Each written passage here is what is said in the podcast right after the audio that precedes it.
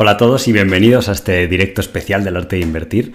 Hoy vamos a hablar de una reciente entrevista que ha hecho Ray Dalio y de las cosas que ha comentado. Ha hablado de bastantes temas interesantes, de cómo afrontar el 2023, qué riesgos puede haber, eh, ha hablado de en qué tipo de acciones invertir o en qué regiones o qué sectores piensa que lo pueden hacer bien. Entonces creo que puede estar bien un pequeño resumen y luego veremos eh, los temas más interesantes que ha esta semana y que os pueden ayudar y voy a tratar de explicarlos pues, de una forma de que todo el mundo lo pueda entender para que eh, os sea de utilidad, ¿de acuerdo? Y luego, sobre todo, vamos a ver que sé que os gustó bastante la sección de la semana pasada de ver acciones, casos reales y tal. He preparado tres acciones, poco más small cap, pero que tiene ese carácter defensivo, donde les puede dar un poco igual si hay crisis o no hay tanta crisis económica, porque tienen modelos de negocio muy resistentes y que yo creo que vais a aprender bastantes eh, cosas, ¿vale?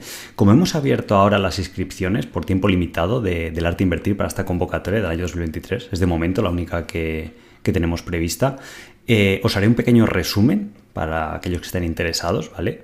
Eh, de 10, 15 minutillos. Y luego he anotado por aquí muchas dudas, he visto el chat, me habéis preguntado muchas acciones. Yo creo que hoy entre semana, como hay un poquito menos de gente, a lo mejor podemos ver eh, gran parte de ellas, ¿de acuerdo? Entonces tenéis en la descripción el link para apuntaros al, nuevo curso.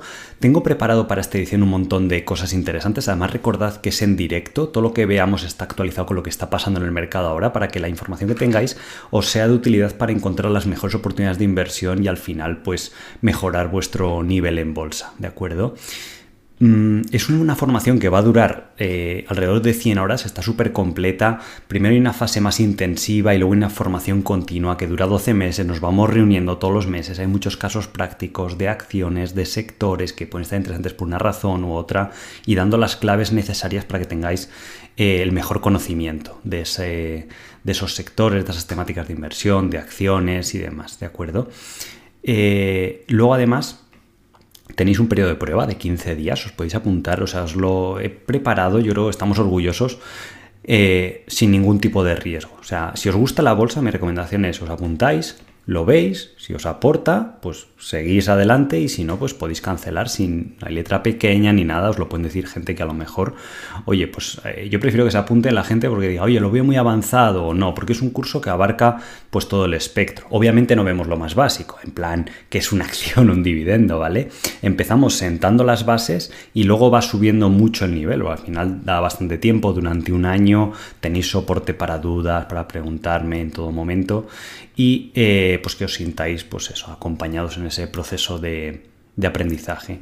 Y sobre todo tenéis este aval de que lo que vais a aprender está usado en el mercado eh, real, ¿de acuerdo? Esto no os lo enseño para impresionaros ni nada, simplemente porque creo que cuando uno va a tomar una decisión importante de formarse en bolsa, pues tiene que tener unas ciertas garantías y al final pues eh, detrás de lo que os enseño está True Value, que dices, oye, es un proyecto ha pasado de 3 millones de euros a 240 millones de euros. Hay pocos proyectos independientes en España que hayan pasado, eh, hayan tenido ese crecimiento y al final es pues porque ha habido unos resultados, los inversores están contentos y esos mismos eh, conocimientos que me han llevado, pues eso, de ser inversor particular profesional, pues es lo que he condensado en el, en el curso. Y el fondo más longevo, el que es el track record más de, demostrar, es una muestra ya más fiable, pues ha tenido una rentabilidad superior al 100% neta de comisiones. Bruta antes de comisiones es casi cercana al 140, 150 por ciento, ¿de acuerdo?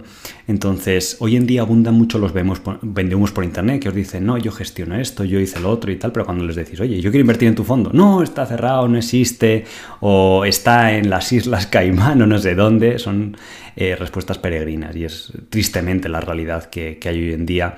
Y que al final, pues eso, tenéis que formaros, ya sea en arte invertir o, en cualquier otra escuela seria, pues donde haya gestores profesionales que estén pues, con un track record demostrado y que veáis pues lo que han hecho, que os muestren su cartera, qué es lo que están haciendo. Y pues yo es lo que os digo, el año pasado es la realidad, perdimos dinero, los años atrás fueron bien, pero eso os da una garantía de que lo que eh, aprendéis en la escuela y todo lo que gira en torno al canal pues es real porque así es la bolsa, no se gana siempre y pues eh, la buena noticia es que hay muchas oportunidades ahora que, podéis aprovechar y creo que es un buen momento para, para formaros, ¿de acuerdo?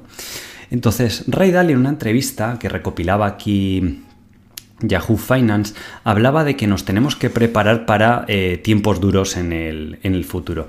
Y en la famosa revista Barrons, que está muy bien para los que os guste, le hacían bastantes preguntas en detalle y daba bastantes claves de cómo invertir con éxito, de las cosas que le gustan para el próximo año. Ya sabéis que Ray Dalio es pues, el mayor gestor de fondos de inversión, aunque recientemente eh, ya no está tan activo como, como habitualmente, pero es una leyenda de Wall Street y normalmente su visión macroeconómica pues, suele estar bastante acertada. Entonces dice que hay tres fuerzas macroeconómicas afectando al mundo. Primero es la competencia entre Estados Unidos y China. Segundo son los niveles alarmantes de deuda que hemos alcanzado la economía a nivel de empresas o de individuos. Y tercero la polarización eh, política que está llevando pues, al auge de movimientos populistas. Eh, políticas anticapitalistas o antidesarrollo económico y demás que pues obviamente frenan el, avance del, del, mundo.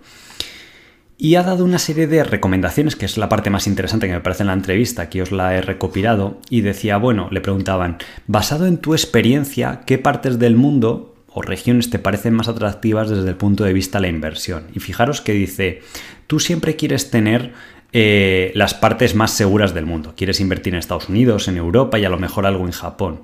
Pero dice, no podemos olvidar las regiones que más le gustan ahora mismo son Asia, especialmente el sudeste asiático, y hablaba en concreto, de Singapur, Indonesia y eh, Vietnam. ¿De acuerdo? Entonces,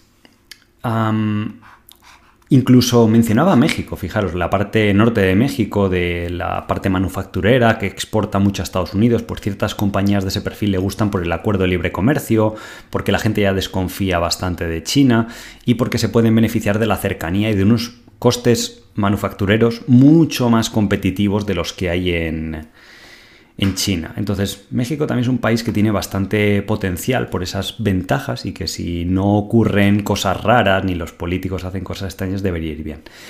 Singapur es, la verdad, un lugar bastante interesante. Nosotros tenemos una acción de Singapur en el fondo, la de Singapore Shipping, que se dedica a alquilar barcos de transporte y la verdad que es un negocio bastante predecible, dan alto dividendo, están recomprando acciones y aquí tienes algunas de las principales acciones de Singapur, eh, por ejemplo lo que sea el equivalente a la empresa telefónica o la principal empresa de telecomunicaciones, Sea Engineering, eh, el índice de la bolsa y mercados de, Singapur y, la rentabilidad por dividendo que, tienen para los que queráis iniciaros e investigar así mercados un poco más eh, exóticos. Le preguntaban por China también, es el que está de moda últimamente Alibaba, JD, y ya parece que se han empezado a recuperar, se ha eliminado el riesgo pues un poco de, de que las fueran a deslistar del mercado y todo esto. Y dice, ya hemos pasado la parte más difícil de la reestructuración y los cambios políticos y eh, económicos. Entonces, él hablaba de que siendo uno de los principales competidores de Estados Unidos, también interesa tener algo de acciones, no muchas, pero sí para equilibrar y diversificar la, cartera. Dice, obviamente si hay un conflicto o algo grave, pues no sería bueno para ninguno de los dos países, pero eh, fijaros que últimamente, pues eso, empresas como Alibaba, que llegó a tocar 60 dólares, ha rebotado, casi se ha doblado hasta, hasta 120. Entonces, Además, remarcaba que las valoraciones son mucho más atractivas que en el resto del mundo, en empresas de China o Asia en general. De hecho, se me vino a la mente, por eso os lo había recopilado aquí, un tuit que puso eh, Michael Burry, donde hablaba de que el índice de, Hong Kong se había comprimido tremendamente la, la, valoración. Ha pasado de estar a 20 veces beneficios hace ya bastantes años a 7 veces beneficios. Y yo os doy fe de muchas compañías que tenemos ahí que han bajado con fuerza, tipo Caixa, Prosperity o Kexen, que están cotizando a tres, dos veces, una vez beneficios eh, normalizados. Porque esto es a nivel de compañías más grandes. En cuanto te vas a las más pequeñas o más ilíquidas, pues eh, la mm, divergencia es muchísimo más grande en tema de, valoración. Y luego con respecto a invertir en, en Asia, hay una clave, un factor bastante interesante, y eso lo decía George Soros en uno de los libros. La gente piensa que hay que invertir en una región cuando tiene ese crecimiento parabólico. Y él explicaba que cuando mejor lo hace el mercado o una región es cuando hay un poquito de crecimiento que no llega a ser crisis de decrecimiento, sino que crece ligeramente y el Banco Central está apoyando, en el sentido de que está facilitando el dinero. Y China es el único país que está bajando las tasas de tipos de interés y las reservas que le exige a los bancos para estimular la economía. En el resto de países se está haciendo lo contrario, que es poner políticas monetarias más restrictivas. y en China es lo opuesto. Entonces, George Soros, que también es uno de los mejores especuladores de la historia, hablaba de esos dos factores, cuando la economía no lo está haciendo del todo bien y el Banco Central está apoyando. Ahí es cuando mejor lo hace la economía. Y fijaros que en los últimos 3-4 meses que se ha dado ese factor es cuando mejor ha estado China. Y de hecho se espera que el 2023 pues, sea uno de los años de menor crecimiento, pero aún así todavía va a crecer. Y esto es así normalmente porque cuando la economía está muy bien, lo que hace la gente con el dinero que gana todos los años es invertir en la economía real, pues pone en un negocio o invierte en una empresa con un amigo o lo que sea o las empresas pues invierten más en la economía. Sin embargo, cuando la economía está ahí, que hay miedo, pero no llega a haber miedo, pues y además el dinero es fácil o el Banco Central lo facilita, la gente por naturaleza tiende a ir a la bolsa, a activos financieros, a cosas más líquidas, porque dice, oye, si viene luego una crisis y quiero recuperar mi dinero o lo que sea, pues quieren hacerlo rápido. Sin embargo, cuando la economía está en un auge tremendo, tiende a hacerlo mejor negocios privados o lo que se llama la economía real, no tanto la economía financiera. Y aquí podemos ver el índice de China contra el MSCI World, contra todo el mercado. Y vemos como ese ratio en el año 2002-2003 era muy atractivo y las acciones chinas lo hicieron muy bien, durante estos últimos años no ha sido tan atractivo y ahora finalmente a final del año pasado volvió a esa zona eh, más, más atractiva, ¿vale? O esa relación más, más interesante. En esta entrevista, Ray Dalio también dijo que el efectivo sigue siendo basura. La famosa frase que hizo esta de cash is trash, ¿no? De como en el pasado la liquidez no rendía nada, te daban tipo de interés cero, pues, y la inflación era del 1 o el 2, pues perdías dinero constantemente. Y lo que dice Ray Dalio es que todavía sigue siendo basura por mucho más que nos empeñemos en que eso no sea así, porque dice, la inflación está siendo del 6%, los tipos de interés están al 3 o al 4, con lo cual estás perdiendo un 2%, este 2% loss que dice. Entonces dice, siempre tienes que ver todas las inversiones netas de inflación. ¿Vale? Para ver si te están proporcionando un rendimiento real. Yo ahora mismo en los fondos tengo muchas acciones que a lo mejor están a PER 10, ¿vale? Que quieren una rentabilidad del 10%. Y sí, la inflación es alta, es del 6, pero la rentabilidad real es del 4, que pues significa que estás incrementando la rentabilidad de tu patrimonio. Y esa rentabilidad del 10% o del 8, además es con crecimiento, de empresas que están creciendo un 10 o un 15, con lo cual si sumamos las dos componentes de rentabilidad inmediata más el crecimiento, te vas a un 18, menos sí, menos la inflación, pues te queda un 12. está muy bien comparado con una renta fija. Aquí podéis ver los bonos a 10 años de diferentes países.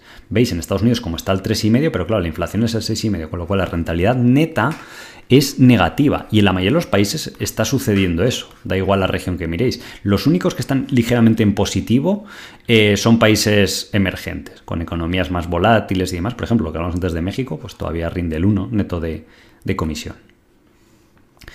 Y respecto a las últimas previsiones económicas que, ha habido, me parece interesante traeros, estas son las de eh, Bank of America. Goldman Sachs, en las que tiene publicadas para este año 2023, no prevé recesión, ¿vale? Prevé que el peor trimestre de crecimiento sea el Q1 y el Q2 y luego se acelere, quizás con un crecimiento pequeño del 0,5 y demás.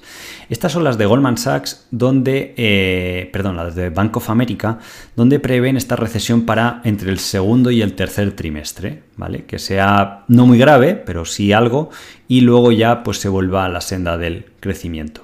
Recordad que normalmente las acciones hacen valle seis meses antes de lo peor de la recesión. Si Bank of America está pronosticando el Q3, pues seis meses antes pueden haber sido el mes pasado ya, realmente. Entonces, es curioso, o sea, no es lo que os digo los directos, no os dejéis llevar por, ah, hay crisis económica, tal, pues eh, no invierto, la bolsa seguro, seguro va a bajar, porque no sucede así. Y de hecho, eh, hoy mismo se ha publicado la cifra del Q4 del crecimiento en Estados Unidos y ha sido del 2,9, mucho mejor de lo previsto. Real, ¿eh? Que en términos nominales es como casi el 9%, que es una barbaridad, o sea, es, de, locos. Las cifras de desempleo han estado muy bien, entonces parece que puede haber ese soft landing que hablaba la Fed de subir tipos y que no acabe provocando una recesión, se controla la inflación, se depure la economía y se genere pues ese nuevo, nuevo ciclo. ¿De acuerdo? Y este es el pronóstico de Michael Burry para los próximos dos años que hizo recientemente. Decía, creo que la inflación ha hecho pico, ¿vale?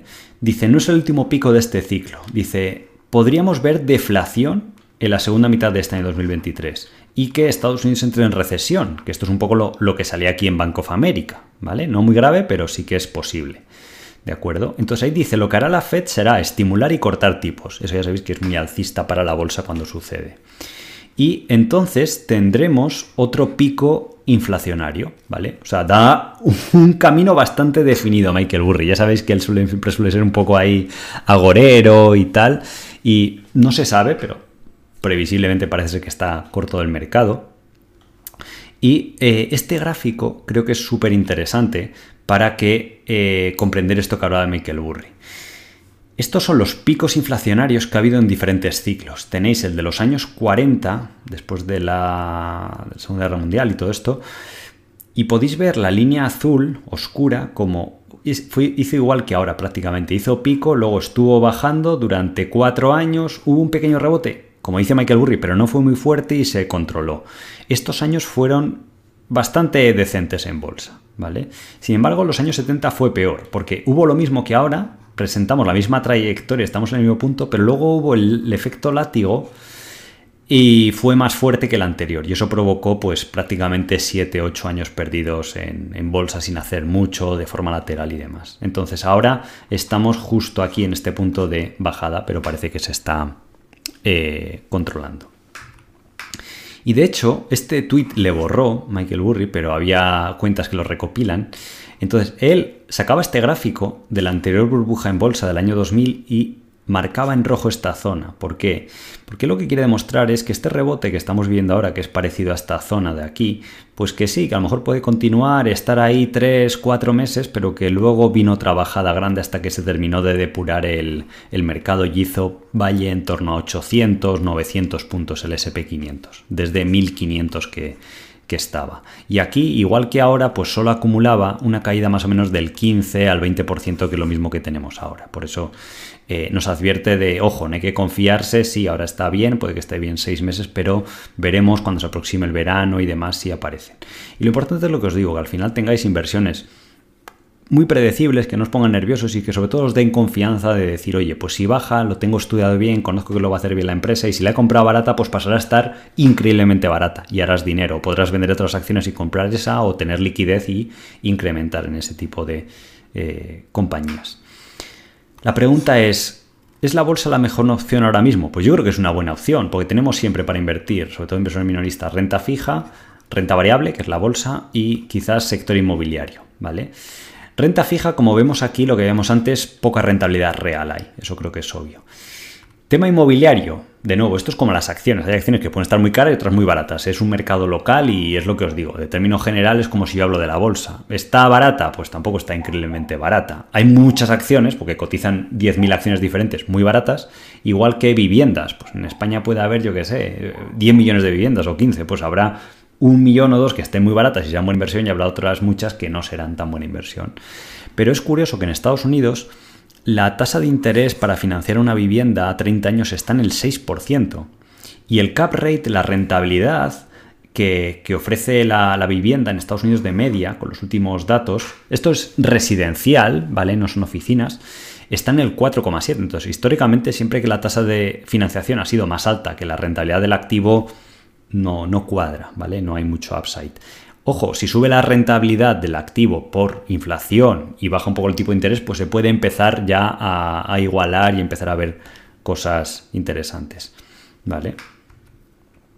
Sin embargo, en bolsa, que es el tercer activo, las valoraciones siguen siendo muy atractivas. Os he traído aquí una, una gráfica, esto creo que lo publicó Augustus Capital, donde eh, se ve el PER futuro, sobre todo, por ejemplo, de acciones europeas o de Reino Unido. Ahora, de hecho, vamos a ver una acción de Reino Unido que ejemplifica esto que os comento perfectamente, de un país muy estable, muy seguro para invertir, una compañía extremadamente defensiva, con una ventaja competitiva gigante, cotizando a 13 veces beneficios o 14 cuando normalmente están a 25. Y simplemente porque cotiza en UK, hay miedo, tal. Entonces, el equivalente de invertir en Reino Unido a PER 10 es lo que os he dicho antes, es una rentabilidad del 10%.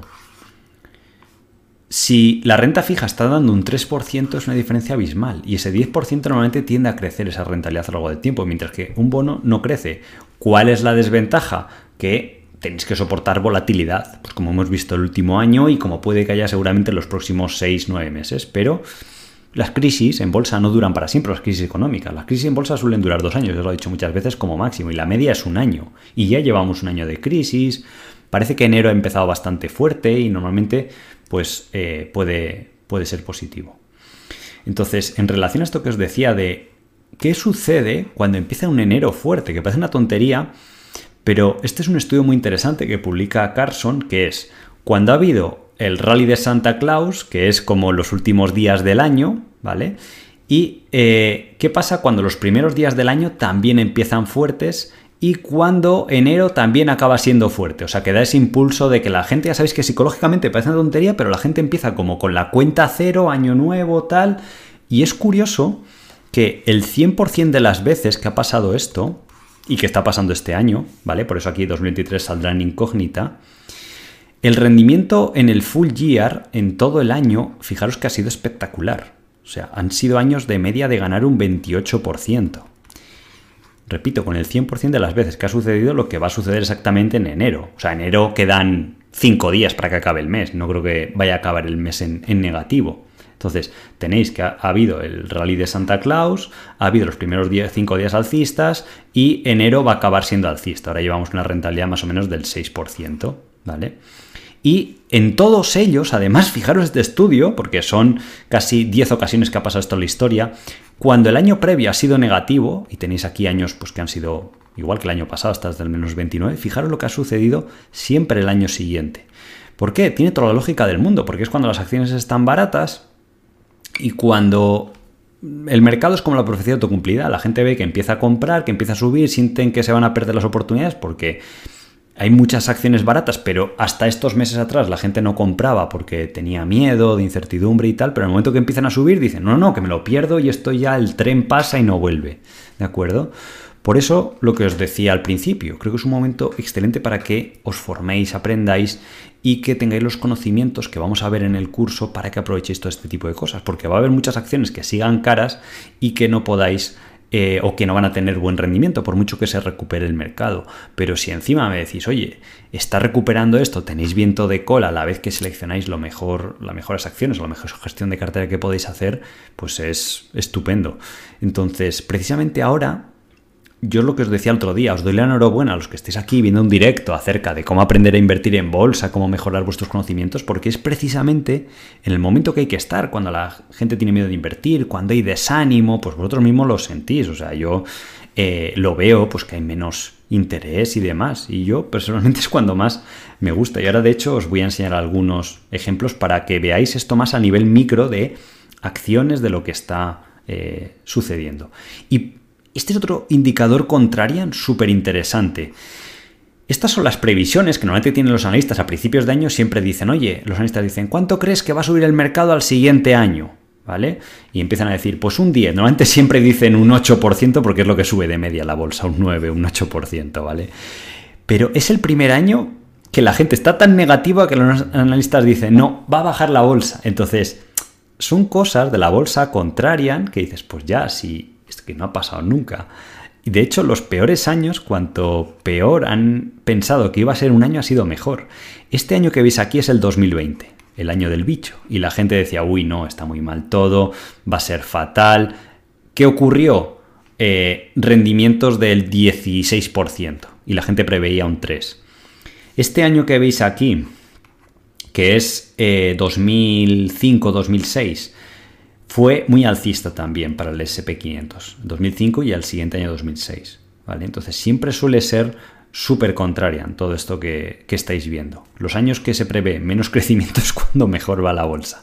Y es, ya os digo, por primera vez que, que en décadas la gente prevé que, o sus estimaciones son que la bolsa va a bajar. Y por fin en Europa están empezando a entrar flujo de dinero. Eh, este año en el fondo que más acciones europeas tenemos en el True Value Compounder se está subiendo un 7, casi más de un 8% en un solo mes, porque cuando más sube la bolsa es cuando los flujos pasan de ser negativos, como aquí, a positivos. Esto es lo que hace subir mucho la bolsa. Cuando están muy altos ya no, ahí probablemente a lo mejor la bolsa hace picos más proclive a corregir. Entonces ahora hemos pasado de ser, fijaros, muy negativo, salió más dinero incluso que con el virus, y fijaros cómo está volviendo. Entonces, cuando pasa de negativo a positivo y se mantiene ahí un tiempo, esto mismo pasó en 2016. Yo aquí estaba invirtiendo con el fondo y recuerdo que estaba muy negativa la gente, pero cuando pasó de este punto a mitad del 2016 o finales hasta principios del 2018, que pasó de negativo a positivo y estuvo un tiempo ahí los flujos de capital, porque esto normalmente sucede porque la gente se le pasa el miedo y antes o después se va a pasar, y porque hay acciones baratas, que es dos condiciones que están sucediendo ahora, que había respeto a invertir en bolsa y que también había activos baratos. Y recuerdo que esos dos años, año y medio, pues fue muy alcista. El fondo yo recuerdo que se revalorizó cerca de un 40% más o menos en apenas un, año y medio, ¿de acuerdo? Y eso es un fondo, que es lo que os digo, siempre se mueve en ritmo mucho más lento y demás. Vosotros como inversores privados tenéis una ventaja increíble y esto es lo que me encargo de enseñar a los alumnos de qué es lo que yo haría si estuviera en vuestra situación, porque el haber sido gestor profesional es como correr con pesas en los tobillos, con una dificultad esta. Entonces, cuando te quitan eso, si yo pudiera volver a ser inversor particular, creo que pues tendría mejores rendimientos que sin haber tenido esa experiencia previa. Entonces, vosotros sí que lo podéis hacer y me gusta mucho pues compartir eso y, que los alumnos pues, lo, comprendan. Vamos a ver ahora a continuación tres ejemplos de acciones defensivas. De acuerdo, ya sabéis que no son recomendaciones de compra ni venta bajo ningún concepto, es una responsabilidad para muy muy grande que alguien opere en base a esto, entonces no, no, no, quiero que quiero que aprendáis con estos ejemplos, ¿de acuerdo? Para que cuando os encontréis inversiones similares o lo que sea, pues podéis relacionar y decir, ah, pues explicó esto, vimos tal cosa y tal. Ya sabéis que invertir en bolsa tiene riesgo y que las opiniones que yo tengo aquí son subjetivas, que son acerca del futuro. El futuro no está escrito y em, están basados obviamente en un método profesional de análisis y de valoración de, compañías como es el value investing, pero obviamente pues hay un rango de posibilidades eh, amplias. Eh, quería comentaros eh, el tema de los cursos. Muchos de vosotros eh, ya me conoceréis, yo empecé siendo inversor particular, como muchos de los que estáis aquí, y podría estar viendo este directo perfectamente, y a base de, invertir y demás, y ahorrar con mi trabajo y con alguna otra actividad, pues eh, pude hacer algo de capital y empecé a dedicarme profesionalmente a la inversión. Y estaba tranquilo, viviendo pues de mi dinero en 2013 y conocí a José Luis que él se acaba el patrimonial y me dijo, oye, empezamos un fondo porque mis clientes y con la ayuda de, de, Alfa Plus, que fue la que creó el fondo, pues empezamos como asesores del fondo y luego ya gestores, empezó True Value y lo que empezó pues con 100 personas, 100 eh, valientes y 3 millones de euros, pues ha evolucionado a que se ha multiplicado por, por más de 100 veces el, el proyecto y, ya tenemos licencia de CNMV profesional para gestionar dinero y se conceden muy pocas de estas licencias cada, cada año y tienen que demostrar primero que tienes una reputación y segundo que tienes una valía para las adquisiciones, para las inversiones, perdón. Entonces, pues es lo que os digo, es ese aval extra de seguridad que os da de que la formación que vais a hacer, porque al final vais a poner vuestro dinero en juego con los conocimientos que aprendáis, pues que está garantizada, que tú no hagas una formación, ya que lo ideal es que la hagáis una vez en la vida y ya está, o sea, no, yo no quiero crear aquí que esté todo el mundo haciendo y haciendo, o sea, no hay, es el curso que hay, está ahí todos los conocimientos, hacedlo una vez, pero para vosotros sería terrible hacer algo de baja calidad por ahorraros dinero y que de repente a los 10 años te des cuenta, a los 5, de que todo lo que se está haciendo se está perdiendo el tiempo y la energía, eso es un drama y es terrible, entonces invertid, haced una buena inversión y luego el mérito es vuestro. O sea, yo os enseñaré el camino, os acompañaré y em, tendréis buenos, buenos resultados. Y además, este año nos orgullece que en los premios Rank que hacen esta encuesta entre 3.000 inversores y profesionales del sector nos han votado pues, como la mejor academia de formación en temas bursátiles y de inversiones de, del año 2022. Y esto pues un poco avala la trayectoria que llevamos ya casi eh, siete años haciendo formación, tenemos mucha experiencia y vais a entrar a un entorno donde está todo pues ya planificado, hay mucha experiencia, tenéis acompañamiento y demás, ¿vale? Entonces, Muchos otros os podéis preguntar, oye, ¿por qué haces esto de la escuela? Primero porque me gusta enseñar e incluso puede sonar un poco egoísta, pero yo aprendo mucho enseñando. De hecho, algunas inversiones que he hecho me las han enviado los alumnos y me enorgullece del alto nivel que están logrando, que son capaces de encontrar ideas o cosas muy interesantes que luego además compartimos las tutorías de la escuela. Me dicen, oye, hemos encontrado esto, pues lo vemos en directo, igual que aquí en el, en el chat y para que el resto de compañeros pues aprendan acerca de, lo que han encontrado, de cómo enfocar eh, esas, esas eh, ideas y compañías y demás o sectores. Y también he creado el tipo de escuela que a mí me hubiera gustado poder asistir, porque yo cuando empecé a principios de la década del 2010, 12, 13, no había algo similar al arte invertir. O sea, en esa época, remontaros 12, 13 años atrás, había directamente libros o másters muy caros de 20.000, 30.000 euros. No había un punto intermedio. Entonces yo tuve que empezar con libros. Hice alguna cosa online de cursos de contabilidad para enterarme un poco, pero mucho prueba y error y me llevó mucho tiempo. No estaba todo pues acotado y todo que tú te pudieras asomar como esta ventanita que nos permite el mundo online y que vieras en qué me fijo, cómo se analizan las compañías, dónde se encuentra la información, pues todos los trucos, herramientas y modelos de valoración y tal que, vais a tener en la, en la escuela. Y al final, pues la satisfacción de ver alumnos que, oye, me pone un mensaje en Twitter de me ha encantado el curso, eh, estoy súper contento, ha cambiado mi forma de ver la inversión, o alumnos incluso que han llegado a lanzar sus propios proyectos de inversión, que les han contratado de analistas, de gestores, que tengamos eh, alumnos de eh, empresas de asesoramiento financiero, de banca, de mm, eh, fondos, tanto de private equity como de fondos de renta variable o renta fija, pues que profesionales del sector decidan venirse a formar al arte invertir, pues la verdad que nos estamos orgullosos y que al final, pues invertir es una tarea muy solitaria y el compartir en la escuela con los alumnos, pues que la verdad que me ayuda a, relajarme y además que, es algo que me gusta y fue por lo que empecé también el, el, canal y que al final pues, mm, pues que todos los conocimientos que he acumulado estos años pues que no, caigan en el olvido y que la gente se pueda eh, beneficiar. Entonces, vais a tener toda una serie de módulos donde pues vamos a ver las bases de lo que hace falta para tener éxito.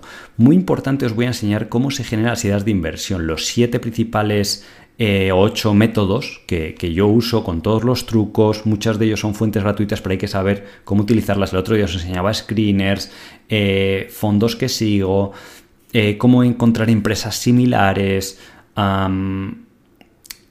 por ejemplo, a raíz de análisis o bases de datos de brokers, por ejemplo, también puede ser otro método. Entonces vais a tenerlo todo, luego podéis ir preguntando, habrá ejercicios y demás.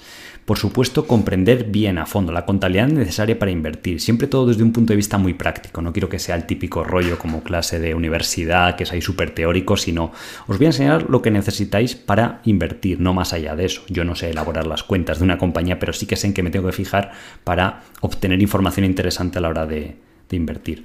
Muy importante evaluar el riesgo rentabilidad. Vais a construir modelos de compañías y lo interesante no es en sí un modelo de Excel, sino pensar qué es lo que introducimos para valorar esa empresa, los múltiplos de valoración, las proyecciones, y ahí es donde tenemos que saber pues analizar. Y en bolsa no se trata de invertir y para ganar mucho dinero eh, buscar las ideas que puedan subir un 300% o un 400%, sino ideas que digas que tienen poco downside, porque a veces eso se puede encontrar, y que tengan mucho upside. ¿Vale? Entonces enseño muchos casos a los alumnos para que les quede eh, muy claro. De hecho, ahora con vosotros en el directo vamos a ver una de estas tres acciones que, en la cual vais a poder aprender eh, este tipo de, conceptos con el método del caso, que es igual el que hacen las grandes universidades y demás. Muy importante, dedicamos bastante tiempo a la gestión de carteras. Eh, no solo a cuándo comprar, cuándo vender, los principales conceptos de diversificación y demás, sino que luego en la parte de formación continua, sabéis que está la primera parte más intensa, y luego hay una, forma, una formación más continua, que es todos los meses nos vamos reuniendo varias veces al cabo del mes y hay casos prácticos de sectores, como os decía, acciones interesantes, pero luego también hay una parte muy interesante donde eh, compañías que hemos visto publican resultados, entonces las vemos en detalle para aprender en qué nos tenemos que fijar, cómo afecta, cómo afectaría eso una hipotética cartera, para que tengáis cosas, eh, pues es una formación práctica. También noticias que le puedan afectar, cómo lo que publican otras empresas le puede afectar a esa compañía, porque eso te da información adelantada para tomar decisiones antes de que a lo mejor tu compañía publique mal los resultados y demás, o por lo menos para optimizar el rendimiento de tu cartera. Muy importante también cómo evitar fraudes y tener sorpresas desagradables en bolsa. Lo que vemos en esta clase está basado en mi propia experiencia. A veces a mí me han engañado en bolsa. Estos años ya hemos reducido mucho el nivel de, engaño y pues al final todo lo que me ha costado dinero y que he recopilado, pues está un poco condensado ahí y lo que aprendo también de libros y tal para que son cosas sencillas de aplicar en el momento que te las enseñan y que os van a pues, ahorrar muchos eh, disgustos, ¿de acuerdo? También hablaremos de la macro, del mercado, cómo aprender cuando el mercado está caro, barato, las principales métricas, cómo encontrar todos estos datos que me decís, hoy en el directo, cómo encontramos esto de forma actualizada y demás, pues os enseñaré las fuentes, la mayoría de ellas son, eh, bueno, todas son gratuitas, todo lo que enseñamos, ¿de acuerdo? Para que tengáis la mejor información al, menor coste posible y simplemente la la clave es saber cómo interpretar eso y saber dónde buscar, ¿vale?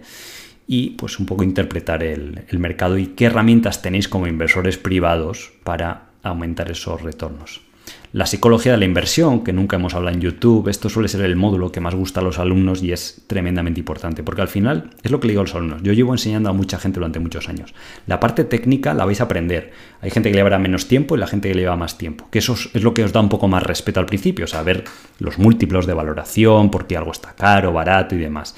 Eso os garantizo que se aprende.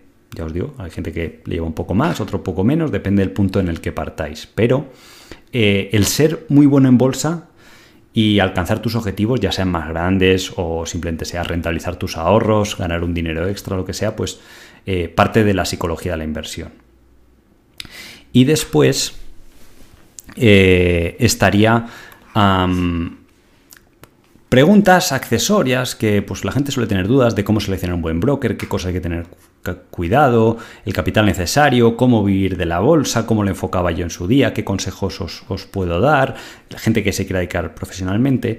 Y luego hay un montón de casos reales. En la parte intensiva, más del 50% son, hay luego ejercicios que se resuelven y son todo pues de compañías, de acciones reales, de que estén pasando, pues si os gusta el formato como YouTube, pero es mucho más en profundidad. Algunos me decís, oye, nos gusta, por ejemplo, los análisis que publicas en el canal de True Value. Pues bueno, está un poco más eh, reservado para el área de, formación, ¿de acuerdo? Entonces, y luego la parte de formación continua, pues también es, es bastante práctico. En la web, de todas formas, tenéis el temario eh, completo, ¿de acuerdo?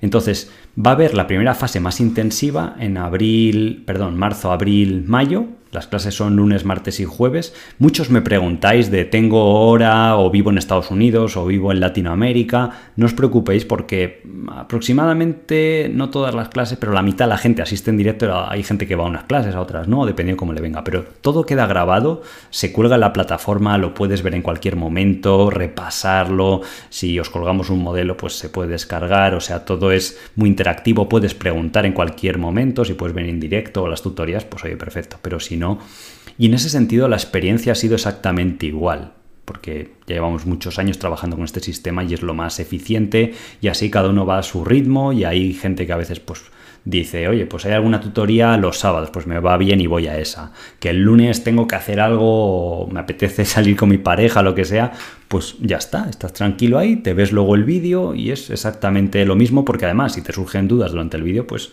tienes la sección de, dudas para comentar. Y luego está la formación continua que duraría hasta junio del 2024 y aquí también lo mismo tenéis el soporte para, dudas y va viendo masterclass donde explico pues sectores en detalle. Imaginaros eh, que hablamos de las empresas de restaurantes de comida rápida, lo interesante que es y por qué el sector, casi todas las empresas han ido bien. Pues que hay que tener en cuenta para seleccionar por qué algunas están más caras, otras más baratas y luego verlo con un ejemplo eh, interesante.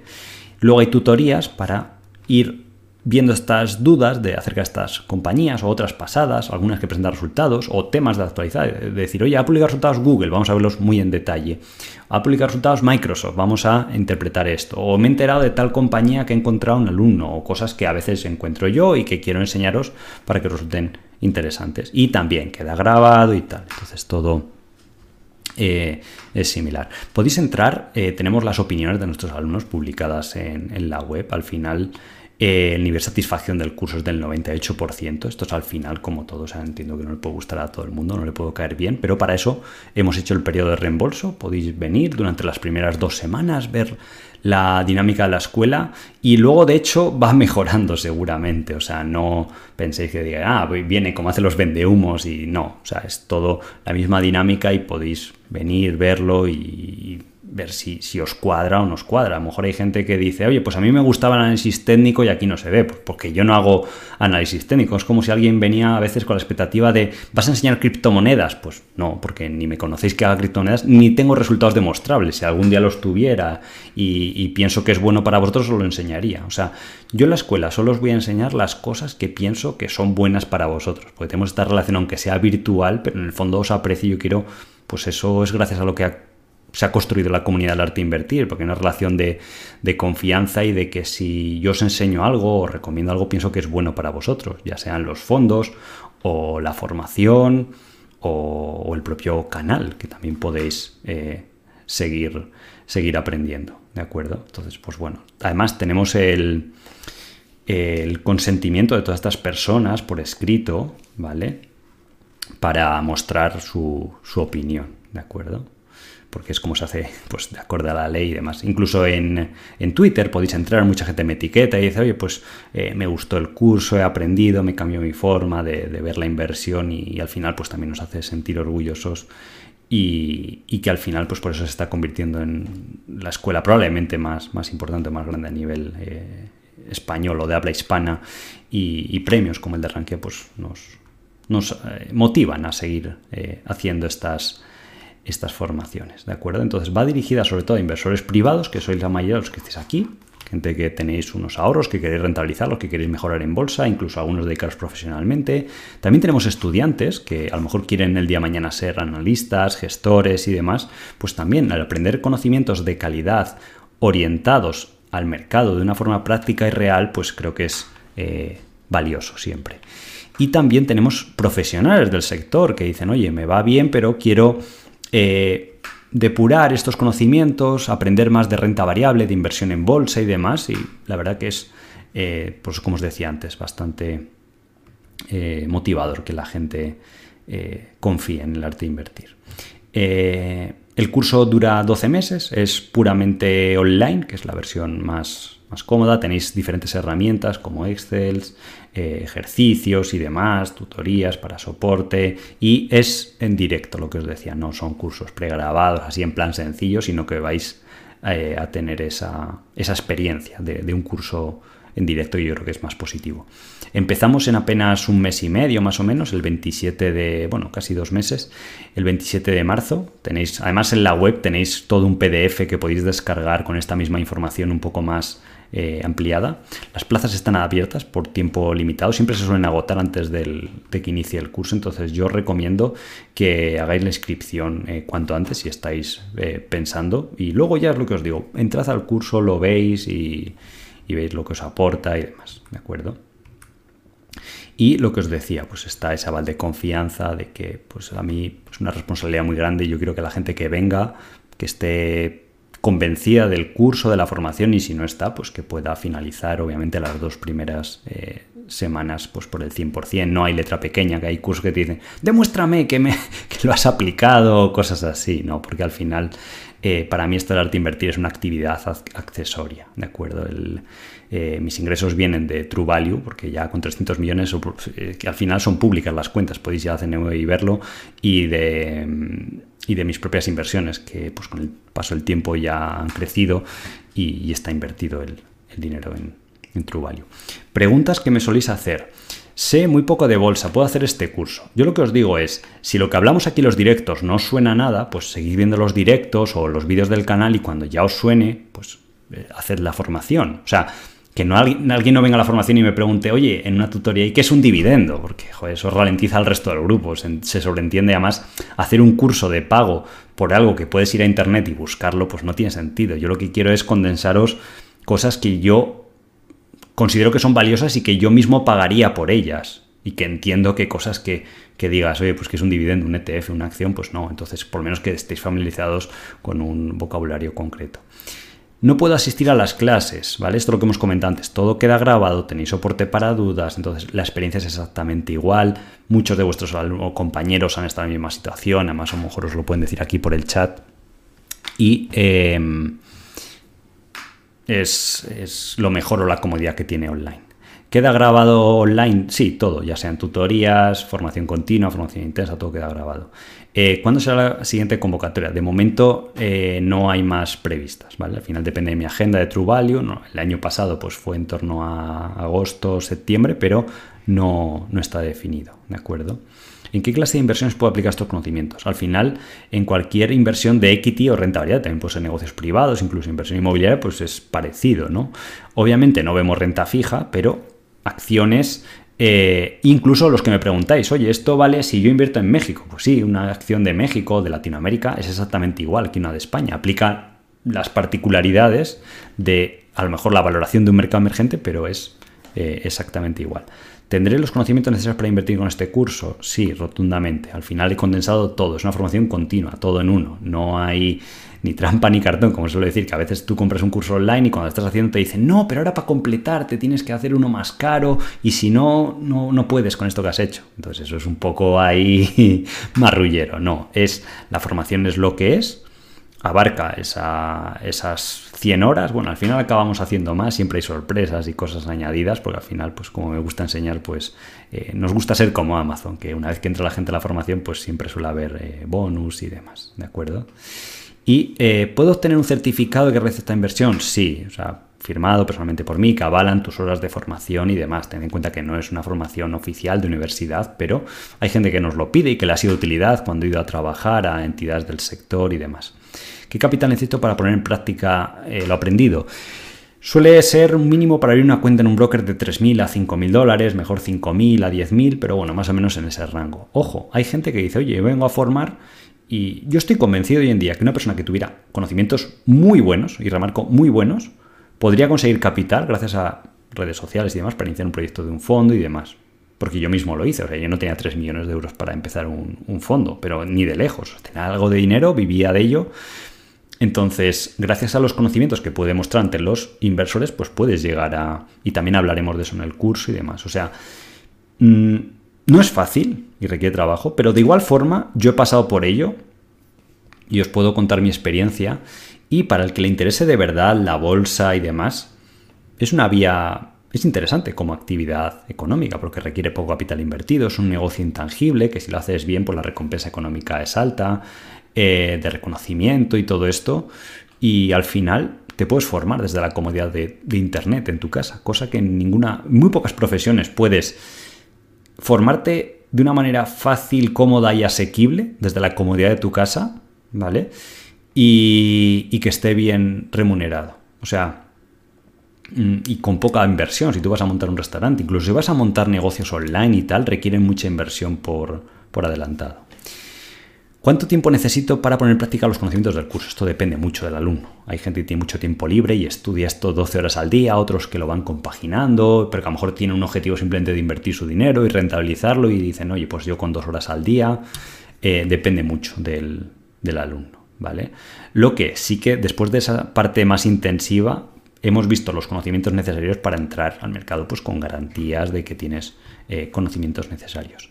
¿Se puede hacer el pago fraccionado del curso? Sí, cuando vais a pagar veréis que en la web aparece eh, la opción con PayPal de momento. ¿vale? Veréis que al, hacer el pago le dais a comprar, os lleva a la web y podéis pagar con tarjeta o con PayPal, pero PayPal también nos ha habilitado la opción de pagar en tres plazos. Entonces, bueno, para los que queráis, pues está ahí. Luego también se puede pagar con transferencia bancaria. Ya os digo que en la web está todas las instrucciones bastante, bastante accesibles. Entonces tenéis ese link en la descripción y espero que nos podamos ver en marzo de, forma virtual y, va a estar divertido al final, pues eh, la gran mayoría de la gente que se ha apuntado al curso está, está orgullosa y está muy contenta con, la inversión que ha hecho. Yo lo que busco para la gente es que al final no sea como otra cosa cualquiera, porque no es tanto la inversión económica que hacéis, sino la inversión que vais a hacer de tiempo y esfuerzo, ilusión y demás. Entonces yo estaba en vuestra misma situación de tener ilusión de empezar a, algo y, para mí es una responsabilidad importante y la verdad que yo doy el máximo de mí para intentar que sea lo más divertido posible, ameno, que sean pues todo lo que necesitéis aprender y que a la vez que, os lo paséis bien, sintáis que digáis, oye, esto me gusta y estoy aprendiendo algo real y es eh, muy práctico, muy aplicado, ¿vale? Para que pues paséis de ese punto de sentir que la bolsa te controla a ti a tú controlar a la bolsa. ¿Vale? Y realmente saber lo que está haciendo el mercado. Y esa sensación interna que te da el no tener esa incertidumbre de cuando te baja una acción y qué hago y dónde miro y qué, y qué hará y tal, pues va a hacer que empecéis a disfrutar con la bolsa a la vez que rentabilizáis vuestro dinero. Entonces, Suelo poner este recordatorio, porque es lo que os digo, en Trubal nos hemos enfrentado a cuatro crisis graves ya de que hemos empezado y en cada una de ellas pues hemos acabado ganando más dinero. Y al final, pues parte de esta experiencia pues es un poco lo que está eh, recopilado y lo que os, os, enseño. Y después de esta crisis del 2022, pues bueno, no sé cuál será el futuro. De momento es más 8 este año, en un mes solo, pero eh, veremos. Dentro de dos, tres años podremos sacar conclusiones y supongo que que la rentabilidad habrá sido pues, eh, satisfactoria, al menos es por lo que trabajamos, ¿vale? Aunque ya sabéis aquí lo que pone rentabilidad pasada garantiza rentabilidad futura, pero es precisamente en unos momentos cuando hay que estar eh, interesados por la bolsa. Entonces, em, vamos a ver acciones interesantes, como os decía, una de Reino Unido, de ese mercado que hemos visto que cotiza más barato que su media histórica, que normalmente suele estar a 14, 15 veces, está a 10 veces de media. ¿Vale? Esta eh, era una compañía que vimos con los alumnos, estaba más abajo, estaba la que lo vimos en 2.40, algunas a 2.80, y que era una situación muy interesante, sobre todo porque se creaban situaciones asimétricas, de esa que os digo, ¿no? De cuando medimos la relación upside-downside, y como caso práctico de estudio es interesante comprenderlo, ¿vale? Eh, lo que mucha gente no sabe es que Domino's Pizza, hay un Domino's Pizza de Estados Unidos, que el ticker es DPZ y que ha ido como un cañón en bolsa, igual que esta acción, que veis que se ha multiplicado en bolsa por más de 40 veces. Entonces, Domino's Pizza Group tiene los derechos Master Franchise perpetuos, forever, para siempre, de Domino's para Reino Unido e Irlanda. ¿De acuerdo? Es un mercado menos más pequeño, crece menos, pero eh, hace nada estaba a PER 10, 11 por esta negatividad. Ahora se ha recuperado un poco, ahora veremos, hablaremos del tema per 14, pero es que normalmente esta acción cotizaba per 25, Domino's Pizza Estados Unidos cotiza normalmente a 30, otras franquicias de comida tipo McDonald's es raro que bajen de 25, porque tiene una serie de características muy potentes y muy recurrentes y que incluso estos negocios de comida rápida, cuando hay crisis, la gente deriva de restaurantes más caros a más baratos, incluso se benefician o, les puede mejorar. Entonces dices, bueno, es una son sectores o compañías, Domino's Pizza, McDonald's, Restaurant Brands o Burger King, que cuando la economía va bien se benefician, pero es que cuando va mal siguen yendo bien. Entonces, eso el mercado recompensa con un múltiplo alto. ¿Qué pasa cuando cotizan en un mercado que hay negatividad? Pues una de las cosas que enseño a los alumnos, con ejemplos y tal, que es una situación muy interesante en el mercado, porque tienes que hay negatividad respecto a Reino Unido, que dices, bueno, tampoco es que estés invirtiendo allí en el Congo o en un sitio muy exótico, sino que es una economía establecida donde se respeta la ley. Entonces aquí podéis ver la valoración de Reino Unido. Los últimos meses ha alcanzado, valoración ha rebotado algo, ¿vale? Pero está a per 10. Pero vemos que está más abajo que los mínimos de la crisis del 2022, más abajo de la crisis del 2018. De hecho está a niveles tipo 2011, que fue un buen momento para invertir en Reino Unido, en Europa, luego hubo revoluciones muy grandes, o la crisis del 2008, para que nos hagamos eh, una, idea. Y en empresas pequeñas, como Dominos, más barato estaba el índice de, de, media. ¿De acuerdo? Es una acción que ha bajado casi desde 500, había bajado 250. Esto es increíble, se ha bajado un 50%. Ahora ya la bajada es como de un 40, ¿vale? Es curioso. Y los beneficios, este año habían bajado un 10, pero ahora en 2023 los beneficios ya van a ser más altos que lo que eran aquí en este pico. Entonces, pues, o sea, tampoco hay que ser ningún genio en bolsa, sino que parece que tiene sentido. Luego la segunda parte, lo que os decía antes de aprender esa parte técnica, es saber cómo se valora una acción, qué es caro, qué es barato en función del sector, la calidad del negocio, dónde cotiza, la liquidez, si es una empresa grande, pequeña, ¿de acuerdo? Vemos aquí que Domino's Pizza domina el mercado de pizza de, Reino Unido. Tiene el 44% de cuota de mercado. El competidor más cercano, que es Papa John's y Pizza Hut, tiene mucha menos cuota.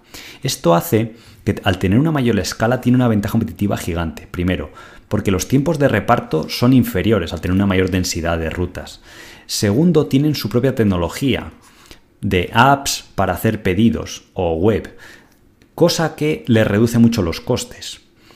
Y tercero, al tener mayor escala, pueden negociar mejores precios, con lo cual pueden dar mejores ingredientes, la pizza sabe mejor, con lo cual más clientes. Ojo, tened en cuenta que esto no es pizza de, italiana, es pizza de comida rápida, pero dentro de la pizza de comida rápida, pues es mejor o de más calidad que los competidores por esa escala y al final eso crea un círculo virtuoso que cada cuanto más grandes son, mayor es esa ventaja y más prospera y mejor le, le va la compañía. Aquí podéis ver en encuestas de satisfacción como Dominos, en cuanto a temas restaurantes está muy por delante de sus competidores de Pizza Hut o Papa John's.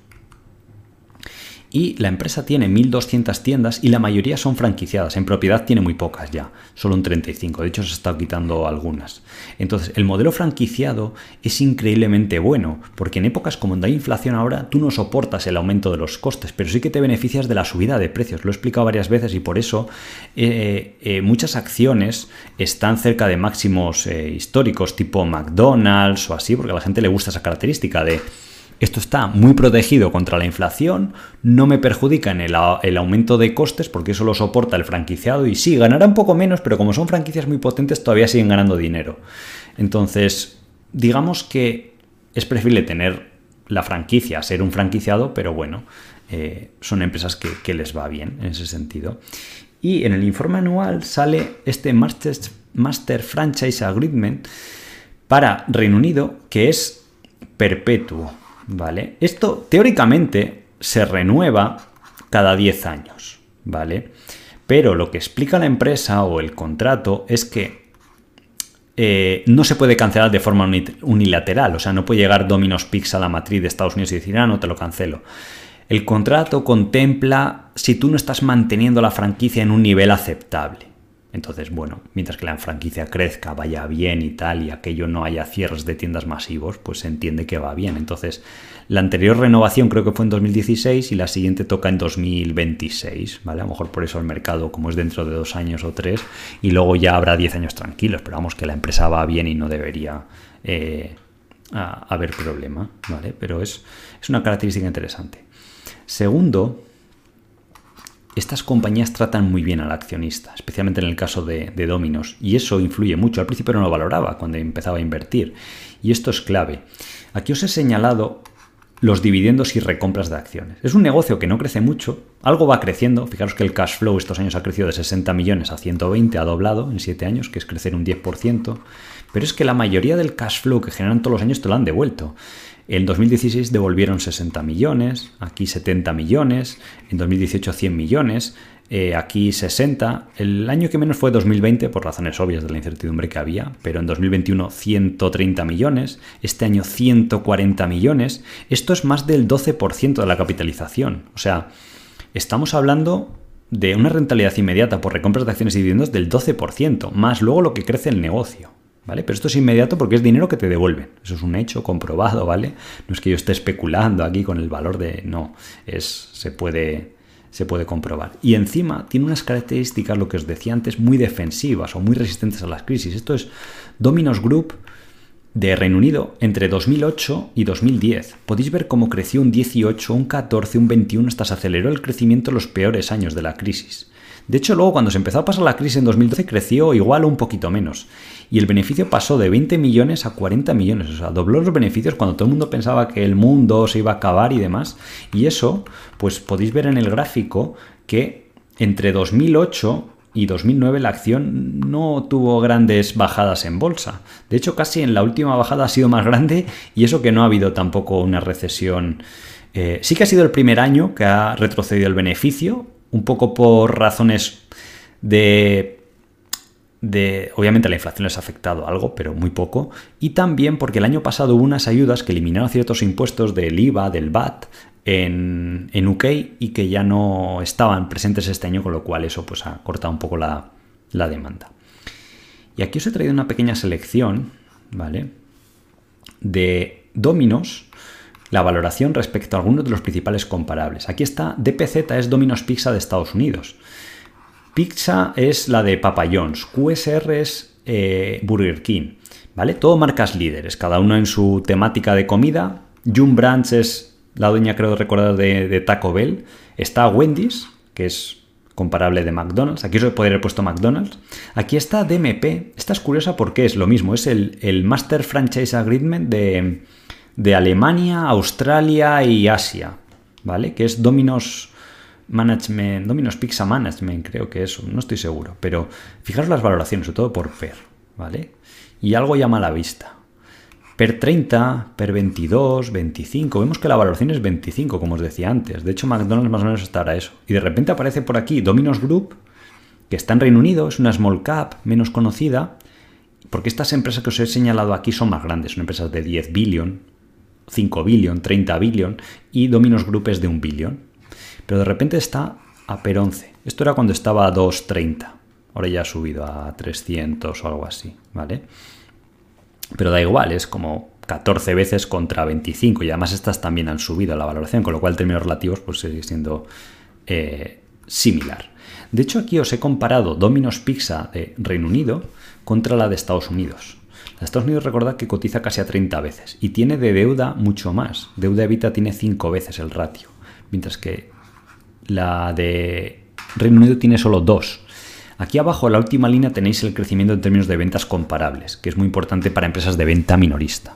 Todo esto también en el curso lo vemos, porque hay un módulo en detalle donde vemos cómo invertir con éxito en empresas de venta minorista, los principales ratios o KPIs, hay ejemplos, hay ejercicios, luego se resuelven pues de que los alumnos aprendan a modelar, a valorar compañías, pues como podría ser el caso de, de este año que salió Domino's o eh, por ejemplo, Cheesecake Factory, que también estaba interesante en los últimos meses. Hay, algunas interesantes o que pueden ser ilustrativas.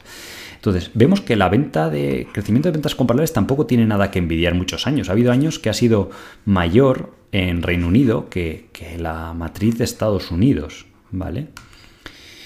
Y hay una parte importante, lo que os decía antes, de aprender a interpretar la contabilidad, que muchos screeners, la empresa, sale más cara de lo que es o que tiene más deuda porque realmente no es deuda. Lo que hace la empresa para ganar dinero, una parte, es alquilar ellos mismos los locales y luego se los subalquilan a los franquiciados y ahí hacen un pequeño beneficio. Entonces, eso aparece aquí como lease receivables. Ellos tienen compromisos de alquileres por 200 millones, pero luego subalquilan en 187 millones. Entonces la deuda real por alquileres pues son apenas 15 millones, muy poco, no 200. Entonces claro, la gente ve 200 millones sobre una empresa de 1000 millones y le parece mucho, pero 15 no es nada. Pero eso te lo dice la contabilidad y comprender pues cómo funcionan los negocios, ¿vale? Porque en small caps pues es lo que pasa aquí, están peor analizadas, más ineficientes y demás. ¿Vale? De hecho, aquí se puede ver el pago de los eh, franquiciados y cómo le devuelven el dinero de esos alquileres por si eh, quedaba, quedaba dudas. A la parte que eh, la empresa pues trata muy bien a los accionistas. De hecho, han devuelto gran parte de capital en, en recompras de acciones. Y aquí podemos ver como antes de la crisis, incluso el 2020, la acción rara vez bajaba de per 20. Dominos Group, ¿eh? esto es la propia... porque a mí no me gusta solo valorar la acción, si la comparo con otra y que esté más barata, sino la propia historia de la compañía, dónde ha estado. Y luego también incluso de términos absolutos, cómo ha ido. Entonces, podéis ver aquí que se movía entre PER 20 y PER 30. Y ahora mismo ha subido un poco, ya os digo, esto es uno con, ahora es 14, ¿vale? Veces.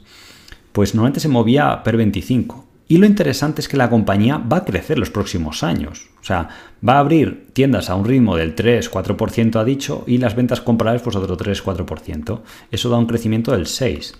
Si luego además todo el dinero que gana más algo de deuda extra que pide te pueden devolver un 8%, pues eh, generan las dos componentes una yield para el accionista muy interesante en un negocio que es muy defensivo. O sea, no es lo mismo decir un 14% anual un 12% en algo cíclico con un montón de riesgo que en algo que se va a seguir comiendo pizza seguramente dentro de 20 años.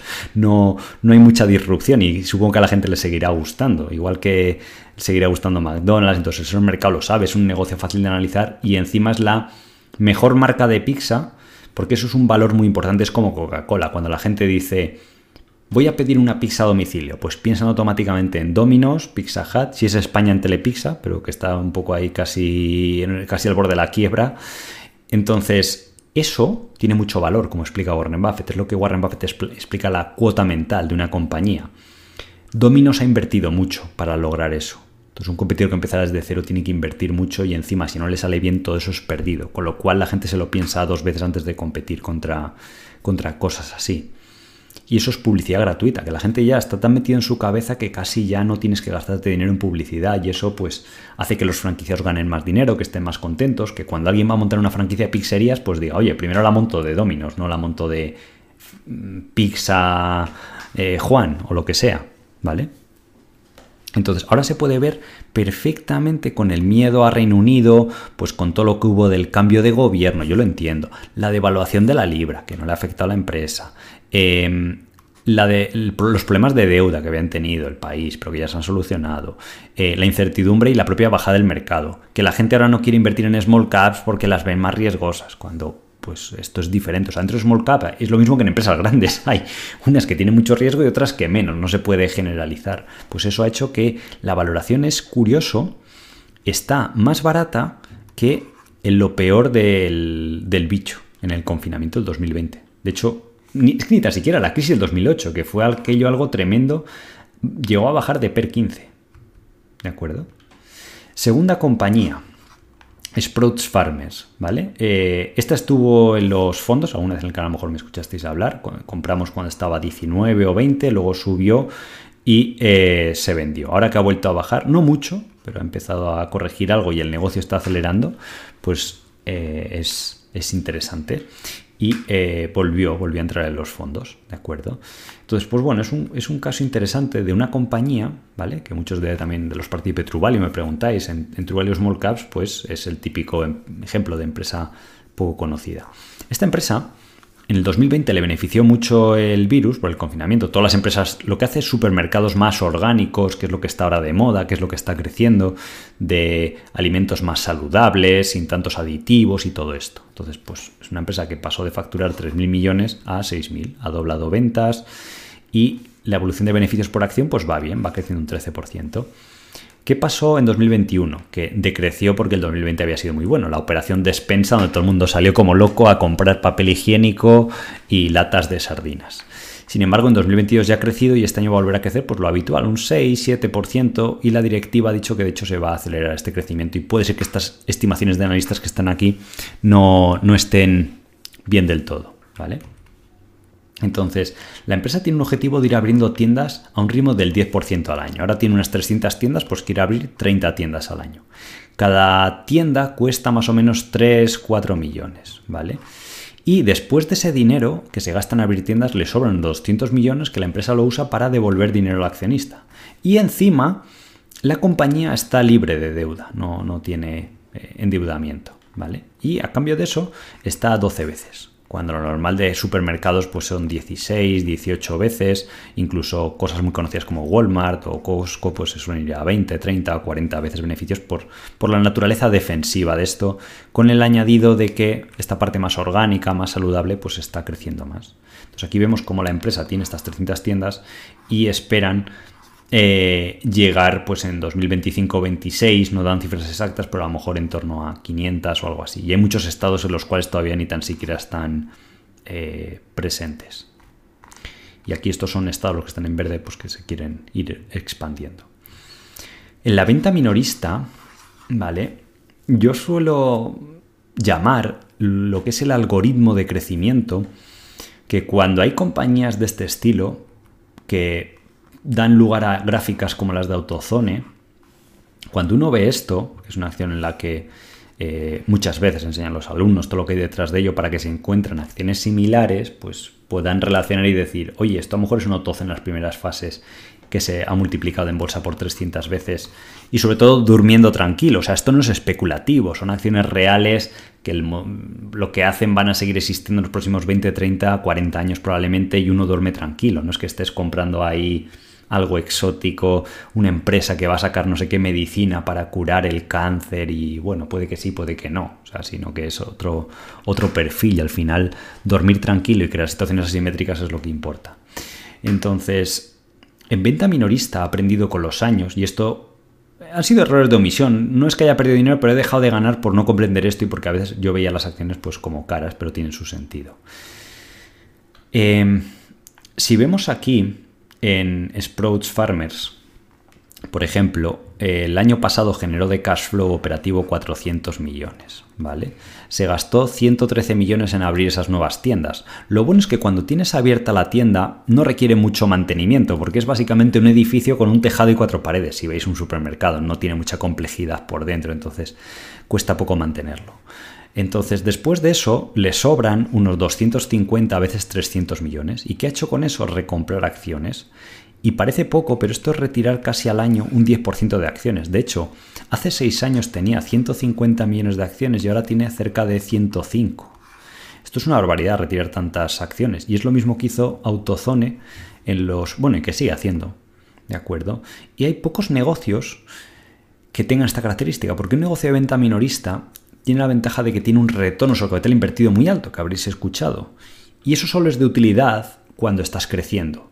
Entonces, si tú puedes crecer al 10, 15% y encima te sobra un montón de dinero para recomprar acciones y poder hacer crecer más, más rápido el beneficio por acción, aquello crea un flywheel, como una, una, polea de crecimiento, sería que multiplica los rendimientos en casos como el de autozone históricos y demás. ¿De acuerdo? Y ojo, es lo que os digo siempre, no quiero que nadie salga a comprar esto y demás. Quiero que aprendáis para cuando lo encontréis en situaciones similares.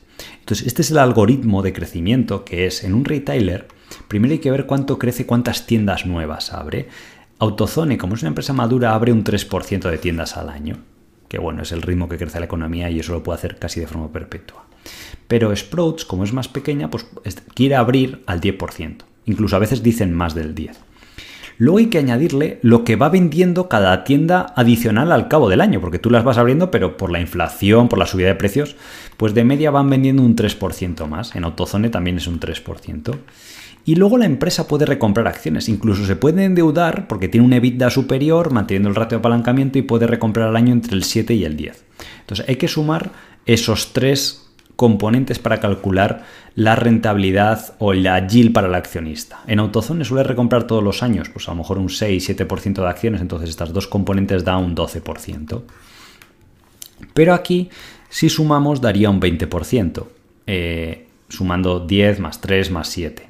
La recompra de acciones no es definida, pero igual que el crecimiento de tiendas, a lo mejor este año va a ser un 6%, ¿vale? Eh, y puede pues, eh, variar, pero se comprende la idea. Esta yield para el accionista, que normalmente el mercado lo debería reflejar, es suponiendo que no hay expansión de múltiplo.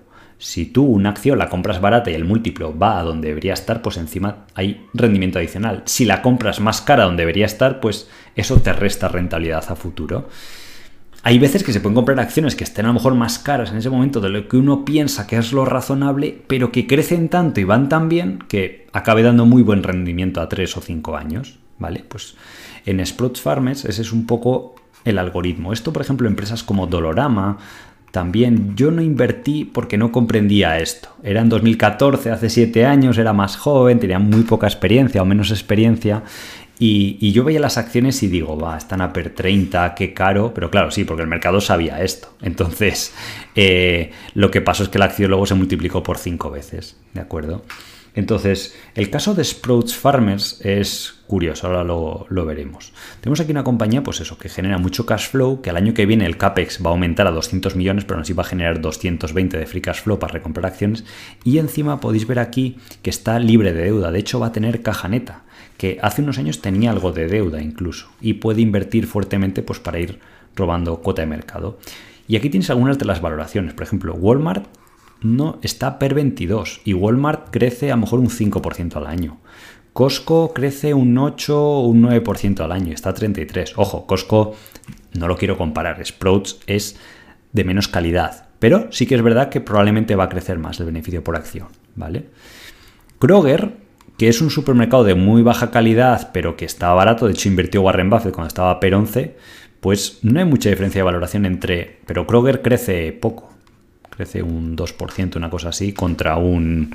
Eh, pues más del 10%, doble dígito, ¿vale? Entonces, lo que pasó en Sprout, si veis la gráfica, que es un caso de una acción que ya sabéis que os digo, invertid o mirad cosas que han ido bien, tal, que desde que salió a cotizar ha bajado. ¿Por qué? Porque cuando salió a cotizar, como había mucho hype con esto de la alimentación orgánica saludable, y lo sacó un private equity lo sacaron sobrevaloradísimo. Veis valoraciones de 80 veces beneficios o 100 veces beneficios. Pero es que da igual, en 2015 estaba a 30. Y la bolsa, como es como un péndulo, pasa de euforia total de pagar múltiplos muy altos a no querer saber nada, pues se ha comprimido hasta los niveles actuales de que hace nada estaba a 10, 12 veces beneficios. Y es curioso, ¿vale?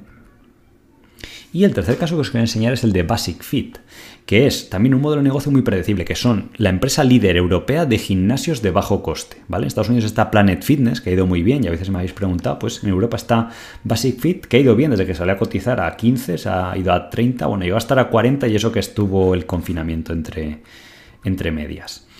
Entonces, tienen eh, 1.000 gimnasios, bueno, 1.200 y quieren llegar a 3.000 y prevén que hay un mercado lo suficiente en Europa para poder ser los que dan precio más bajo y de esa forma ir ganando y ganando cuota de mercado. Y de hecho, este último año están creciendo bastante fuerte, ahora que ya ha pasado un poco el miedo. Eh, vemos como para este año 2022 preveían 800 millones de, de ingresos y 200 millones de EBITDA y 1.200 clubs. Y quieren ir abriendo 300 clubs al año, 200, lo cual es crecer en términos de unidades, lo que os he dicho antes de la venta minorista. Fijaos que son hoy tres compañías de venta minorista. Eso implica crecer un 20% al año, solo en apertura de nuevos clubs. Y luego las ventas comparables a lo mejor son al 3 o al 5, eso da un 25. Sí que es verdad que después de eso no les sobra mucho dinero, porque es un plan de crecimiento más agresivo que el de Sprouts y no pueden recomprar tantas, tantas acciones, hasta llegar hasta 3.500 gimnasios, que es triplicar su tamaño en 7 años. Esto viene a ser un crecimiento más o menos del 15% en términos de unidades, pero luego cada unidad vende más, con lo cual se aproxima al 20 si contamos que cada club pues irá ganando ventas comparables. Entonces la empresa empezó casi desde cero en 2010 y fijaros que es casi una línea recta, o sea, es y además, como es una suscripción, la gente no se da de baja en, los gimnasios, por mucho que haya una crisis. Fijaros incluso el periodo del, del COVID es remarcable que mantuvieron el número de clubs, no tuvieron que cerrar y que eh, las membresías bajaron obviamente puntualmente por razones obvias, pero en 2008 no, no sucedió eso, podéis ver otras marcas, sobre todo de gimnasios low cost, y ahora ya de hecho tienen tres y pico millones de miembros y eh, están en 2,3 antes de, del COVID, ¿de acuerdo? Y podéis ver aquí la penetración de gimnasios de, bajo coste. En, Holanda es todavía mucho más baja que en países nórdicos y se quieren expandir bastante a España, a Francia, a, Bélgica, ¿de acuerdo? Donde eh, pueden, pueden agarrar más, más cuota de mercado y es por escala. En este sector es muy importante la escala para reducir los costes de las máquinas, para tener mejores alquileres, para atraer más, más y mejor personal. Entonces vemos que tiene la mayor escala comparado con cualquier otra eh, cadena eh, europea. ¿De acuerdo? Y cada gimnasio que montan es extremadamente rentable, con un retorno sobre la inversión del 35%. ¿vale? Por eso pueden ir creciendo a esos ritmos del 20, incluso al 30% anual los, los últimos años, porque al final cada club vale pues como un millón doscientos, aquí sale un poco los ingresos que genera el año, que son 800.000 euros, un EBITDA de 400 y un resultado neto pues que serán de unos 200.000 eh, a 300.000 euros, ¿vale? Y eh, la valoración ha bajado bastante de EBITDA, que es como se evalúan estos gimnasios que están en crecimiento, no se puede mirar el PER, el Free Cash Flow por el modelo de negocio, porque están reinvirtiendo mucho. Pero EBITDA sí que es más razonable. Contra Planet Fitness, que sería quizás lo más similar, vemos que está pues a, casi la mitad de, de valoración. Vemos como a veces incluso ha estado a 14 veces y el suelo suele ser un poco en torno a 10, que es lo que, lo que ha estado ahora. ¿De acuerdo? Entonces, bueno, eh, tengo por aquí algunas dudas. Hoy el directo será más rápido, luego el domingo veremos un poquito más acerca de... de... Tengo un tema preparado interesante que creo que os va, os va a gustar, más compañías Y eh, pues eso, eh, simplemente quería compartir, pues hoy estar un rato con vosotros, comentar estas cosas. Los que estéis interesados en el curso, pues tenéis el link en la descripción, ¿de acuerdo? Entonces, me habéis preguntado por aquí, MTI, sí, me habéis comentado que estaba en máximos históricos de... No, históricos no, de 52 semanas, ¿de acuerdo? de Newlat ha habido alguna noticia en el sentido de que el CEO ha hablado de que siguen haciendo adquisiciones y demás. Eh, de Nagarro no ha habido más noticias. Habéis preguntado del plan de listarse en Estados Unidos y demás. Eso es dos, tres años. Tampoco han dado una cifra exacta, ¿vale? Y están alcanzando el tamaño necesario para esto. Luego también querían una Big Four para que les auditase, que están haciendo el cambio. Aunque lo que mucha gente no sabe es que la división de India, que es la más grande, pues está auditada por una eh, Big Four. O sea que tampoco, pero el mercado parece que no lo había eh, interiorizado. Y sí, hoy polo azul a tope. Sí, estamos alcista, la ya sabéis que el mercado está alcista y al final hay que ser optimista a largo plazo. Siempre con cautela de decir, oye, no cualquier cosa voy a comprar y demás. Pero que siempre seáis optimistas, ¿vale? Esta me habéis puesto la Duratec, que es una empresa que dedica a mantenimientos de infraestructuras y demás. Sí, me habéis comentado, la conozco, es, es ilíquida para lo que es un fondo. Es lo que os digo de que los inversores privados siempre podéis eh, tener mejores oportunidades. Y eh, me comentéis que está cinco veces beneficios. ¿Vale? Sí, supongo que será porque es muy desconocida. Fijaros que no hay ni estimaciones de, analistas. Proeduca, también la conozco aquí en, España, es de educación a distancia. El problema es que tiene muy poca liquidez, por eso hay tanto descuento respecto a otras empresas más grandes que son estar per 20, 25. Pero sí, Proeduca es interesante. Em, Watches of Switzerland también. Sí, eso a lo mejor habéis visto el informe de True Value. Eh, estaba ahí en True Value Compound, se entrado hace poco. Es, un distribuidor de venta minorista también, solo que de lujo. Vende relojes de Rolex, es eh, dealer o un distribuidor.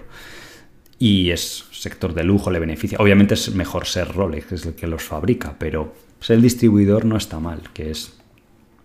Esta la descubrió Jesús. Y... Eh, podéis ver aquí en la valoración, ha subido ahora algo, pero estaba per 14, 13 y va teniendo un buen crecimiento estos años, de 700. Y de nuevo, pues está así pues porque es Reino Unido y no la gente no quería invertir en small caps, ha habido un mercado bajista y recientemente pues había bajado de 13 a, 8 libras más o menos, ¿vale? Em, ¿Qué más me habéis puesto por aquí? Eh, Vitesco, que es una spin-off eh, sí, Vitesco Technologies. Las spin-off o situaciones especiales, que también he ganado mucho dinero con ellas. No hay tantas en Europa, pero son muy lucrativas las que hay. Y también la vemos con los alumnos. Y me comentáis, esta no la conocía. Esta es, la alemana. Eh, hybrid Vehicles, tecnologías de electrificación. Vale, parece un sector seguramente que está teniendo buen crecimiento. Bueno, no tanto. Fijaos aquí un 4 o 5%. Digamos que a lo mejor el típico negocio estable y gana 8, bueno, el año que viene va a ganar 8, 9, 10. Hombre, si realmente gana 8, a futuro 11 y se dedica a este sector, pues la verdad que es interesante. Y es curioso porque se le va a expandir el margen. Habría que ver si tiene a lo mejor un programa de ahorro de costes o qué es lo que le está eh, afectando a la compañía. Había otra que me comentáis muchas veces que es Puffmatic, que esta no la conozco. De vez en cuando me gusta ver. Quizás el domingo, que tengo un poco más de tiempo, las podemos ver. Real Time Programmatic Advertising. Uy, este sector le conozco. Y le conozco porque he perdido dinero. ¿Vale? En Tremor International y algunas. Y es un sector que cambia muchísimo. O sea, no os dejéis llevar porque veáis y digáis, uh, está muy barata y crece porque cambian tan rápido que, ojo, no es como decir el sector de la pizza que está ahí siempre y demás. y os lo digo por experiencia. Estas son las cosas que, lo que os digo que pues eh, aporta algo. Eh, y esto está ganando 0,80. Bueno, y aún así tampoco es que sea tan, tan, tan baja. O sea, está per 20. Si es sostenible la ventaja competitiva y puede mantenerse por muchos años. Aquí ya sabéis que la líder de la publicidad programática es Trade TTD es el ticker. Mm, puede funcionar un múltiplo alto, pero es un sector donde la gente puede haber muchas desilusiones, ¿eh? pero muchísimas. Y conozco dos de estos últimos 7 o 8 años, salvo Trades, que también ha corregido, eh, tuvo, tuvo sus problemas realmente. Em, y KSB, me comentáis que es una alemana. Esta, no sé, supongo que será este el ticker. ¿Y esto qué es? Cell Pumps, Valves. Hombre, está en True Value. Recientemente compramos la de Interpump, ¿vale? Que por lo de la descripción parece, parece similar. Y eh, bueno, no crece mucho, pero son buenos negocios, ¿eh? porque tienen su marca estos, estas empresas de, equipamiento industrial. Y eh, bueno, aquí no sale IPS, pero hace unos 300 millones de EBITDA, suelen cotizar en torno a 10 veces EBITDA, 9, 8, esta está 3.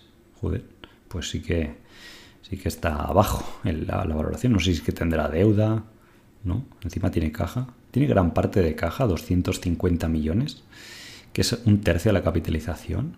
Bueno, a lo mejor es porque es ilíquida, pero la verdad es que no ha hecho nada. O sea, yo cuando veo algo barato, pero que no ha hecho nada en, es que fijaros, 13 años, seguramente será porque no devuelven el dinero al accionista. Cuando tú no creces y no devuelves el dinero al accionista, las cosas pueden estar muy baratas por mucho tiempo. Entonces, para eso tenéis que ir aquí abajo y decir, vaya, recompras de acciones o dividendos. ¿Veis que no salen recompras? Está vacío. Y dividendos son anecdóticos, son 15 millones lo que te dan al año sobre una capitalización de 700 millones, es el 2%, pues ya tienes la respuesta ahí de por qué no le gusta el mercado. Entonces, mucho cuidado. Esta es una de las cosas que digo que lo he condensado en el curso, que es muy sencillo de ver, porque yo he perdido dinero o he tenido mucha frustración de estar esperando cuatro o cinco años. Yo, por ejemplo, aprendí en Kexen, lo que pasa es que no podíamos salir porque estaba ya ese líquida y se compraron las acciones cuando era el fondo pequeño y tal. Pero, por ejemplo, fue una de las acciones que lo aprendí y luego investigué más, vi muchas acciones alrededor del mundo y dije, Qué curioso que una acción si crece va bien, si la compras a un precio barato, pero si no crece es clave, clave que te devuelva el dinero o que haga algo con ello, ya sea adquisiciones o recompras de acciones o dividendos. Si no hace eso, puede estar barata mucho tiempo. Ojo, siempre puede sonar un día la varita mágica y que venga otra empresa más grande y te la ope y ya está. Eso sí que es un poco ahí como la wild card, la carta inesperada. Pero si no, es mm, difícil, ¿vale? O puede ser muy frustrante. Entonces es algo que tenéis que tener eh, en cuenta, ¿de acuerdo? Entonces, bueno, hoy tampoco os quiero entretener más, creo que está bien hoy un directo así un poquito más corto. Creo que habéis aprendido bastantes cosas, tenéis acciones para repasar. Este último concepto que os he dicho es muy importante, de hecho debería cobrar por él, ¿vale? Pero bueno, el curso ya os digo que si os gusta el canal del arte invertir, luego el curso es por 10, obviamente, porque tenemos más tiempo, es un grupo muchísimo más reducido, hay más interacción y podéis, o sea, yo aquí me encantaría responderos a todos, pero es que llega un punto que es muy difícil. Tenéis todo grabado en vídeo, tal. Y eh, luego además modelos en Excel, todas pues, herramientas para que podáis trabajar, ¿de acuerdo? Así que espero veros en, en marzo en la formación y recordad que va a estar abierto por, por tiempo limitado, no lo dejéis para el último momento porque por ejemplo, cuando lanzamos proyectos como el True Value Compounders y demás, recuerdo cuando hicimos esas promociones, pues en un día o en dos se completaron los 10 primeros millones, 20 millones. Y, nada, espero poder compartir con vosotros, pasar un, tiempo y nos, vemos el, domingo, en este caso, en el eh, directo habitual. Espero que tengáis un buen fin de semana y hasta la próxima. Un saludo y buena inversión. Hasta luego.